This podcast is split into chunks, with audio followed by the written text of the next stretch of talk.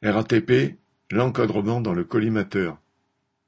Au moment où la direction de la RATP prépare l'ouverture à la concurrence sur le réseau d'autobus, à coup de dégradation des conditions de travail et de baisse de salaire des machinistes, voilà qu'elle s'attaque maintenant au déroulement de carrière de l'encadrement de tout le réseau.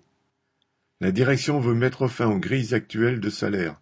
Ces grilles permettaient des augmentations de salaire à l'ancienneté, avec des échelons, même pour le plus mal noté.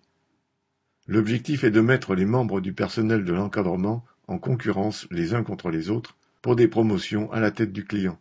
Elle envisagerait aussi de ne plus intégrer le treizième mois dans le calcul de la retraite. Pour faire avaler sa pilule, la direction propose aux syndicats un cycle de négociation, car elle sait bien que leurs responsables sont toujours demandeurs de ce type de parlotte avant d'appliquer ce qu'elle veut à l'issue de ces négociations. Pourtant, accepter de discuter de son plan serait accepter de discuter à quel niveau on doit se faire amputer un bras.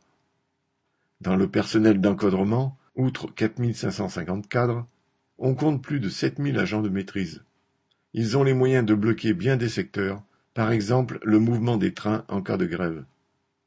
En réalité, la direction a déclaré la guerre à l'ensemble des travailleurs de la RATP. Après le réseau bus, l'ouverture du réseau ferré à la concurrence est en préparation. L'attaque contre les grilles de salaire de l'encadrement annonce une attaque contre tout le personnel.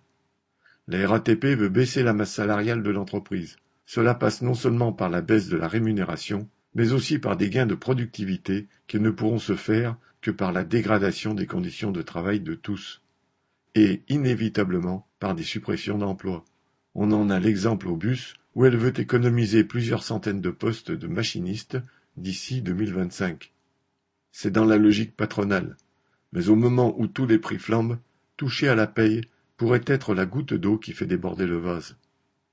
Correspondant Hello.